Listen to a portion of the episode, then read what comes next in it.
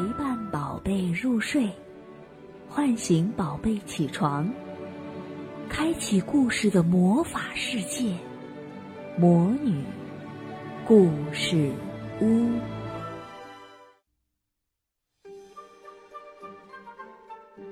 小朋友们好，我是萤火虫姐姐。今天我继续来给大家讲托马斯和他的朋友们的故事。你想听听他们是怎样加入别人的游戏中的吗？试试他们的好方法，你说不定会拥有更多的好朋友哦。今天我要给大家讲的故事叫《谁都找不到》。布兰达汉码头是多多岛上最繁忙的地方，这里有站台、铁轨，还有数不清的大仓库，小火车都很喜欢在这里工作。一天，托马斯和培西在码头帮忙运送货物，他们咔嚓。轰隆隆，不知不觉就在这忙了整整一个上午。好不容易干完了工作，托马斯和培西终于可以松松车轮休息一会儿了。可是培西还不累，他对托马斯说：“托马斯，咱们玩一会儿游戏吧。你说玩什么呢？”托马斯的点子总是那么多，他的眼睛滴溜溜转了转，突然一个好主意从他的烟囱里飞了出来。裴西，咱们玩捉迷藏吧！你来藏，我来找。裴西喜欢玩捉迷藏，他悄悄地让洛奇把他悬空吊在站台下面。可是他的烟囱却露了出来。聪明的托马斯很快就发现了裴西。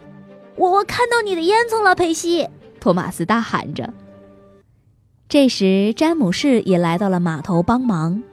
看到正在玩耍的托马斯和培西，詹姆士也想参加。他待在铁轨旁，仔细地看着托马斯和培西，试着了解他们玩游戏的规则，寻找加入游戏的机会。机会终于来了。当托马斯和培西停下来休息的时候，詹姆士微笑着开到托马斯身旁，问道：“托马斯，你们的游戏真有趣，能让我也加入你们吗？”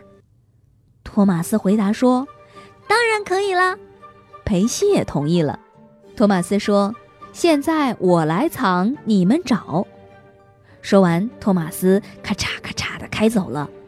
他悄悄地藏在了一个大仓库里，美滋滋地说：“咦，他们肯定找不到我。”可是没过多久，一阵熟悉的车轮声传来，是詹姆士。他很容易就找到了藏在仓库里的托马斯。托马斯惊讶地说：“天哪，你找的可真快！”“哦，很厉害吧？”詹姆士骄傲地说。“现在轮到我来藏，保证你们谁都找不到我。”说完，詹姆士兴冲冲地开走了。托马斯和培西努力地寻找，詹姆士会藏在哪儿呢？两辆小火车驶过站台，经过一排排仓库，跑上岔道。他们跑遍了码头的每一个角落，可还是没有找到詹姆士。托马斯觉得这很有趣儿，他说：“哦，詹姆士真的很会藏。”裴西有些苦恼地问：“哦，詹姆士到底藏在哪儿了呢？”这时。一辆红色的小火车出现在前面的轨道上，那会是詹姆士吗？托马斯和培西连忙跟了上去，可那不是詹姆士，而是同样穿着红色外衣的亚瑟。这时，詹姆士不知从哪儿窜了出来，他说：“哇，你们真的找不到我！原来詹姆士藏到了卸煤车上。”托马斯和培西也哈哈大笑起来。托马斯说：“哈 哈詹姆士，你藏的可真好。”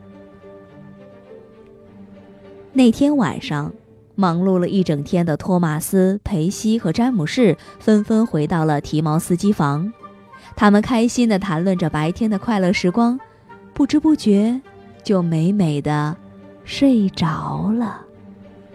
小朋友。如果你想加入别人的游戏，要学一学詹姆士。首先要观察一下这个游戏是怎么玩的，然后要有礼貌地对做游戏的小朋友说：“能带我一起玩吗？”这样说不定你就会交到新朋友喽。